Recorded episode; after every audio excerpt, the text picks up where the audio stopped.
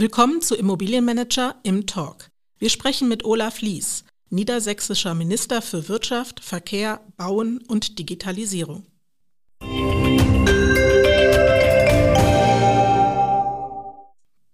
Der Podcast Im Talk bietet die Gelegenheit, mit Experten und Dienstleistern aus und für die Branche kurz und knackig ins Gespräch zu kommen.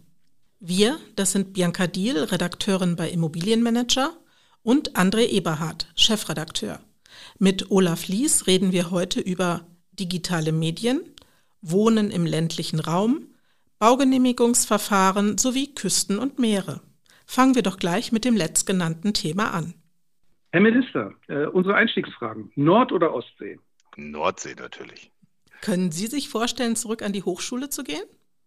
Das war eine tolle Zeit, aber ich glaube, wenn man einmal so im, ja, im Politikgeschäft ist und, und das Gefühl hat, an wie vielen Stellen man Dinge voranbringen und bewegen kann, dann würde man es gerne weitermachen. Aber die Zeit möchte ich auch nicht missen. Können Sie noch kurz sagen, als was Sie noch waren, außer als Student? Ja, ich habe, nachdem ich äh, dort studiert habe, äh, dann als Entwicklungsingenieur dort gearbeitet, habe nachher Vorlesungen gemacht, war also Dozent, auch für das Thema Programmieren, äh, auch für elektrotechnische Themen. Also ja, einfach ein ganz enger Kontakt damals schon zu ganz vielen, äh, auch gerade natürlich jüngeren Menschen, Schüler, äh, Studierenden. Und unsere letzte Einstiegsfrage, welche App auf Ihrem Handy benutzen Sie am liebsten? Äh, tatsächlich, ne, am liebsten ist gut. Am meisten habe ich inzwischen das Gefühl, benutze ich PayPal, weil, weil es so praktisch und einfach ist. Ähm, und was ich wirklich viel benutze inzwischen, weil ich in Hannover doch versuche, die Mobilität auch ganz flexibel zu nutzen, ist tatsächlich eine App, um zum Beispiel hier einen E-Roller oder ein Fahrrad zu leihen. Also das ist wirklich praktisch, möchte ich auch nicht mehr missen. Ja, absolut. Herr Minister, Sie sind einer der wenigen Spitzenpolitiker, die auch auf LinkedIn sehr aktiv sind. Medien sind immer mehr zum aktiven Kommunikationsinstrument offensichtlich auch für Politiker geworden. Mhm. Wie nutzen Sie Medien und wie konsumieren Sie Medien? Tatsächlich ist das ein ganz interessanter Weg. Und zwar anders als man denkt, LinkedIn ist ein gutes Beispiel dafür. Nicht nur, indem man etwas sagt, äh, oder etwas postet, sondern in dem auch eine Interaktion, ein Gespräch, eine Diskussion entsteht, in dem der Kontakt genutzt wird, neue Kontakte äh, entstehen. Also ist eine unglaubliche Form der Vernetzung. Und das ist für mich der äh, extrem wichtige Aspekt. Also natürlich möchte man noch Positionen kommunizieren, aber es ist eine Chance, sich in einer Form zu vernetzen, die eigentlich ohne die sozialen Medien sonst gar nicht möglich gewesen wäre. Und auf der anderen Seite ist es für mich eine unglaubliche Form der Information. Ich bleibe ja an irgendeiner Stelle doch immer noch ein Technik-Nerd und bin interessiert und auf was man wirklich stößt an, an neuen Projekten, an Ideen. Das ist einfach faszinierend. Also ich möchte darauf nicht mehr verzichten. Es gibt ja inzwischen sehr viele Bereiche, in die Sie sich auch auf LinkedIn informieren und kommunizieren können. Denn seit November gehören gleich vier Ressorts zu Ihrem Tätigkeitsbereich. Wirtschaft, Bauen, Verkehr und Digitalisierung. Wo sehen Sie da die größten Baustellen?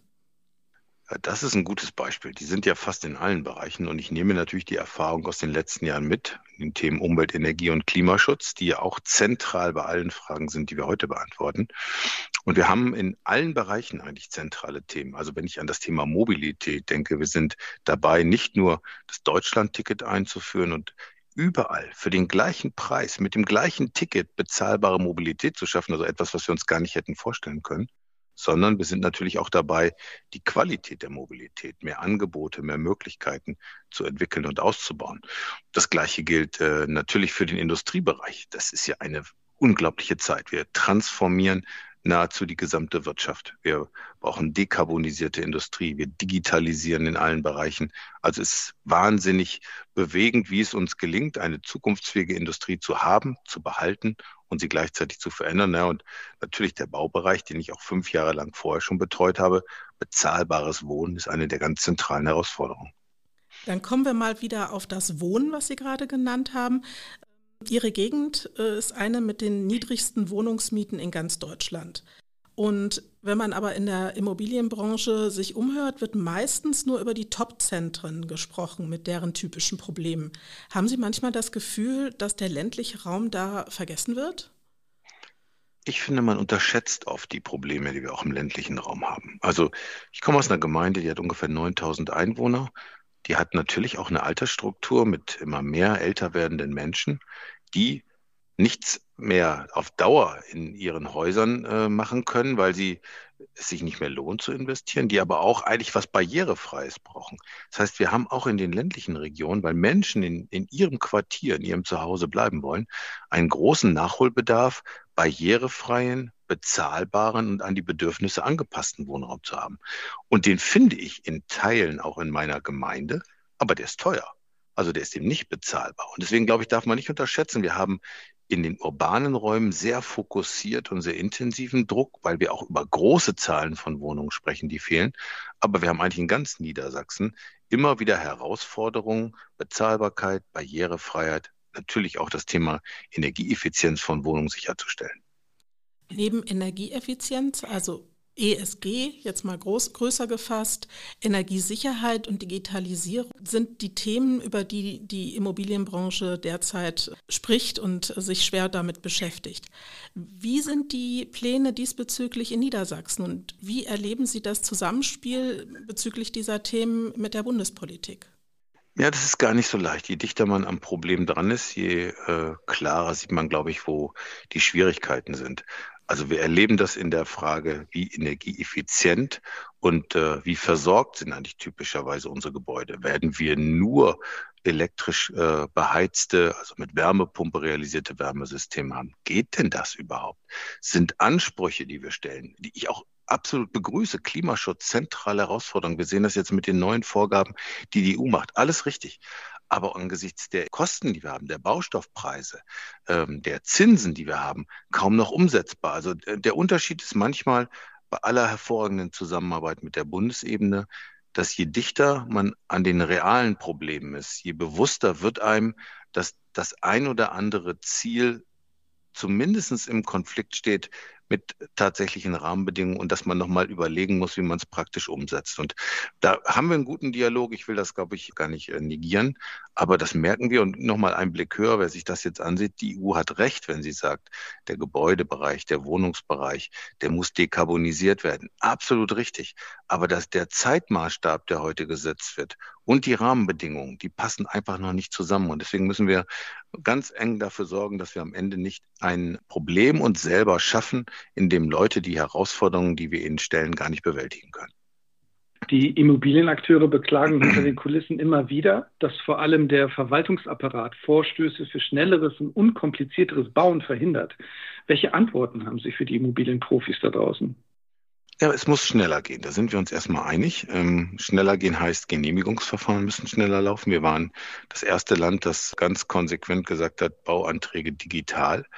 Und digital heißt dann nicht nur, ich scanne den Antrag, maile ihn rüber und dann wird er wieder ausgedruckt, sondern die Abläufe müssen ganz anders sein. Ich muss viel sozusagen von unterschiedlichen Stellen auf den gleichen Punkt zuarbeiten. Ich glaube, dass das gut ist und dass die Kommunen bei uns, also die unteren Baubehörden und Beaufsichtsbehörden, das auch wirklich gut machen und umsetzen. Das bringt schon mal den ersten Schritt. Aber schneller und einfacher ist ja die Botschaft, die wir haben. Und wir haben jetzt wieder den nächsten Schritt, dass wir sagen, wie können wir eigentlich eine Bauordnung so anpassen, dass wir überhaupt Möglichkeiten schaffen, das vereinfachen. Zum Beispiel sagen wir, wir müssen einen Umbau anders organisieren als einen Neubau. Wenn wir Neubaustandards auf den Umbau generieren, wird vieles kompliziert, auch übrigens in der Prüfung dann, und wird vieles teuer oder vielleicht sogar unmöglich. Und wir müssen die Digitalisierung weiterdenken. Also der digitale Bauantrag ist ja das eine. Wenn wir konsequent in BIM denken, also sagen wir haben Building Information Modeling, das heißt, wir denken von der, von der Antragstellung über die Genehmigung, über die Frage des Bewirtschaften und Betriebs des Gebäudes, bis am Ende wir vielleicht sogar in den Kreislaufprozess zurückgehen. Dann könnten wir richtig einen Schritt machen. Also da ist noch enormen Handlungsbedarf. Und ich weiß, dass manchmal natürlich auch die Immobilienwirtschaft auch nachvollziehbarerweise ungeduldig ist. Aber wir sind auf einem Weg und wir gehen den auch konsequent gemeinsam weiter. Apropos Schnelligkeit, da ist natürlich Ihr LNG-Terminal in Wilhelmshaven. Das kommt dann natürlich ins Spiel, was auch in der Branche heiß diskutiert wird. Denn ja. auf einmal hieß es, es geht doch. Innerhalb von zwei Wochen ging das irgendwie. Und es mhm. gibt andere ähm, Behörden, da liegen Bauanträge manchmal anderthalb Jahre. Das habe ich jetzt jüngst aus München gehört. Rum. Welche Lehren kann man vielleicht auch aus dem LNG-Terminal auf die Immobilienbranche übertragen in Bezug auf die Genehmigungsverfahren? Ja, wir haben ja, ähm, als wir das Projekt gestartet haben, sehr mutig gesagt, damals im März, noch vor Weihnachten wird das erste Gas kommen. Und trotz aller Widrigkeiten und Bedenken in der neuen Deutschlandgeschwindigkeit war es dann auch vor Weihnachten so. Das heißt, wir werden uns selber Zielmarken setzen müssen. Wir haben in der Vergangenheit sehr oft gesagt, das ist der Antrag, der muss bearbeitet, genehmigt werden. Und immer wieder gab es neue Diskussionen, was fehlt, muss nachgeliefert werden. Es gab sozusagen auch kein Datum, auf das man hinarbeiten konnte. Und wir müssen weg davon kommen, dass man sagt, dann gebe ich den Antrag ab und von da an läuft die Zeit. Wir müssen sagen, wann müssen wir eigentlich mit einem Antrag zielgerichtet fertig sein. Und dazu gehört, das ist eins der aus meiner Sicht größeren Probleme und das haben wir eben in der, beim LNG-Terminal anders gemacht. Antragsteller und Genehmigungsbehörde müssen Partner sein. Der eine ist nicht auf der eine, der einen, der andere auf der anderen Seite. Wir müssen partnerschaftlich sagen, wie lösen wir das? Da geht es nicht darum, Dinge, die nicht möglich sind, umzusetzen. Und es geht darum, im engen Austausch zu bleiben, regelmäßig Kontakt zu haben, wenn was fehlt, sich zügig rückzumelden. Natürlich das Thema, gerade im Baubereich, Antragskonferenzen zu haben. Zu Beginn zu sagen, was muss geliefert werden und dann eben auch diese Antragen vollständig liefern und dann noch in die Bearbeitung gehen. Also ich finde, das LNG-Terminal hat uns gezeigt, wir können und wir haben dafür nicht mal materiell etwas geändert. Es gab keine Änderung des materiellen Rechts. Es gab jetzt nicht wenige Anforderungen im Sinne von herabgesetzten Grenzwerten, sondern wir haben einfach in der engen Zusammenarbeit es gelöst. Aber, und das ist, glaube ich, einer unserer ganz großen Probleme, wir haben natürlich neben der notwendigen Digitalisierung immer noch ein Problem, dass wir nicht ausreichend Personal in den Behörden haben. Also das darf man nicht unterschätzen. Das Personalthema, das uns ja auch in allen Büros umtreibt, in der ganzen Wirtschaft umtreibt, das treibt natürlich auch die Behörden um. Und deswegen manchmal ist das sozusagen das feste Ziel, aber manchmal passt Personalausstattung auch nicht zum Antragsaufkommen. Abgesehen vom eigenen Personal, wie steht es denn mit den eigenen Gebäuden? Also Digitalisierung, Dekarbonisierung und Energieeinsparung betreffend? Die eigenen Gebäude sind fast das größte Sorgenkind oder zumindest deshalb das größte Sorgenkind, weil wir hier selber in Verantwortung stehen. Also das ist ja so, Politik neigt oft dazu, auf andere zu zeigen. Wir machen Vorgaben für die Privaten, wir machen Vorgaben für die Gewerblichen. Und ich finde, und das war in der letzten Legislatur mal ein Streitpunkt, wir sind uns jetzt sehr, sehr einig in dieser Legislatur, wir haben eine Verpflichtung, auch Vorbild zu sein. Und so haben wir eine Analyse gemacht aller Gebäude, zunächst mal, was das Thema Bedarf an energetischer Sanierung angeht. Wir haben äh, eine Grundlage, wo, auf welchen Stellen äh, Photovoltaikanlagen aufs Dach gebracht werden, Heizungssysteme geändert werden können. Und wir suchen jetzt nach einem Weg, dass wir eben nicht aus dem Haushalt heraus, auch angesichts der Probleme der Schuldenbremse, Finanzierung für die Sanierung auf den Weg bringen, sondern die rechnen nicht sicher die Sanierung. Die Energiepreise haben uns ja gezeigt, dass jede nicht gemachte Sanierung eigentlich fatal ist. Und wir überlegen jetzt über eine Struktur, eine Gesellschaftsform, wie zum Beispiel die Landesliegenschaftsgesellschaft, dass wir eben auch kreditfähig in einer solchen Gesellschaft sind und über die Kreditfähigkeit auch die Investitionen in zum Beispiel Sanierung voranbringen können. Also nur aus dem Haushalt und in der gleichen Geschwindigkeit wie heute, damit werden wir unseren eigenen Ansprüchen nicht gerecht. Jetzt werden Sie als Minister des schönsten deutschen Bundeslandes natürlich auch in den Geschichtsbüchern irgendwann landen. Und mit welchen Statements, mit welchen Positionen, mit welchen Themen möchten Sie sich dort irgendwann mal lesen? Gott, das ist ja nicht so einfach. Außerdem, ich glaube, das Ziel ist nicht, sich in den Geschichtsbüchern zu lesen, sondern das Ziel ist das, was wir, gerade erleben, in den Griff zu bekommen. Und ich habe eine Verantwortung für den Bereich des Bauens, damit auch des bezahlbaren Wohnens und blicke zurück in eine Zeit, das war Mitte 2004, 2005, das Land selber in großer Zahl eigene Wohnungen hatten, die verkauft wurden aber einen nicht unerheblichen Beitrag auch geleistet hatten zur Stabilisierung äh, des Angebots. Und ich merke heute, äh, dass es immer schwieriger ist, die letzten Jahre bezahlbaren Wohnraum zu schaffen. Und ich möchte, dass es uns gelingt, mit privaten Investoren, mit kommunalen Partnern, mit Genossenschaften, aber auch mit dem eigenen Ansatz als Land in Verantwortung zu gehen, einen Immobilienmarkt und Wohnungsmarkt zu schaffen, der denen, die mehr zahlen können, ein gutes Angebot macht und denen, die weniger zahlen können, ebenso eine bezahlbare Wohnung zur Verfügung stellt.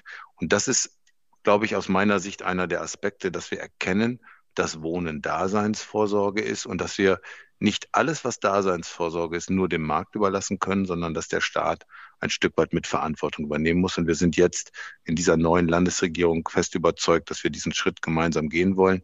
Ist noch eine große Herausforderung. Und das geht auch nur, in enger Zusammenarbeit und Partnerschaft mit der Immobilienwirtschaft, mit der mit allen Bereichen der Wohnungswirtschaft. Also nicht sozusagen im Nebeneinander oder gegeneinander, sondern ich möchte zeigen, dass wir es auch zusammen schaffen können. Womit wir auch schon bei unserer Abschlussfrage sind, die wir immer stellen. Denn äh, was wünschen Sie sich zum einen von der Immobilienwirtschaft der Professionellen und vielleicht auch von Ihren politischen Kollegen? Also die Immobilienwirtschaft, das merke ich jetzt schon in ganz vielen Gesprächen, das ist unser Partner. Also was ich mir wünsche, ist, dass nicht sorgenvoll darauf geblickt wird, was macht das Land, sondern wenn es Fragen gibt, melden. Kontakt haben. Wir haben ein Bündnis für bezahlbares Wohnen gegründet. Es sind alle Beteiligten dabei. Das ist der beste Weg im Dialog. Also ich wünsche mir das, wünsche mir auf der anderen Seite natürlich auch, dass wir weiterhin bauen können. Also dass es uns gelingt, das kann das eigentlich ein Dritter, das kann nicht das Land alleine, dass wir diesen Fokus darauf richten. Vor allen Dingen wünsche ich mir, dass wir nicht nur an Neubau denken, sondern an Sanierung. Und vor allen Dingen wünsche ich mir, dass wir auch an Umnutzung denken, denn wir werden in einer veränderten Gesellschaft, in der äh, Bürokapazität vielleicht weniger genutzt wird. Wir erleben das Innenstädten, in denen Gebäude nicht mehr für den klassischen Weg des Handels genutzt werden. Wir brauchen eine andere Lösung für. Also Architekten gemeinsam mit der Immobilienwirtschaft können dafür Lösungen liefern. Und das wünsche ich mir. Und von meinen politischen Kollegen wünsche ich mir, dass wir nicht versuchen, aus den zentralen Fragen, die wir haben, Gegensätze zu machen. Wir brauchen Wohnraum, den wir schaffen. Der muss energetisch in hoher Qualität sein und der muss bezahlbar sein. wir müssen diesen Gegensatz gemeinsam auflösen.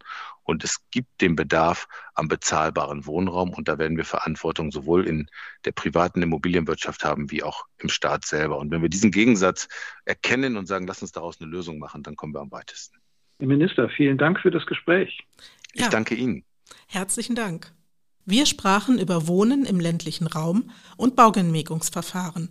Außerdem berichteten Sie, Herr Lies, über Aktivitäten des Landes Niedersachsens zu den Themen ESG, Energie und Digitalisierung. Nicht zuletzt erlaubten Sie uns einen kleinen Einblick in Ihre eigene digitale Mediennutzung und Ihre Liebe zur Nordsee.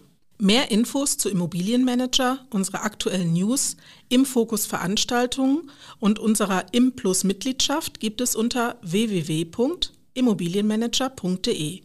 Zum Im Plus Angebot zählt auch unser Vordenker Podcast Immobilienmanager der Podcast. Einfach mal reinhören. Freuen Sie sich schon jetzt auf die Sieger des Immobilienmanager Awards 2023. Bis zum nächsten Mal bei Im Talk.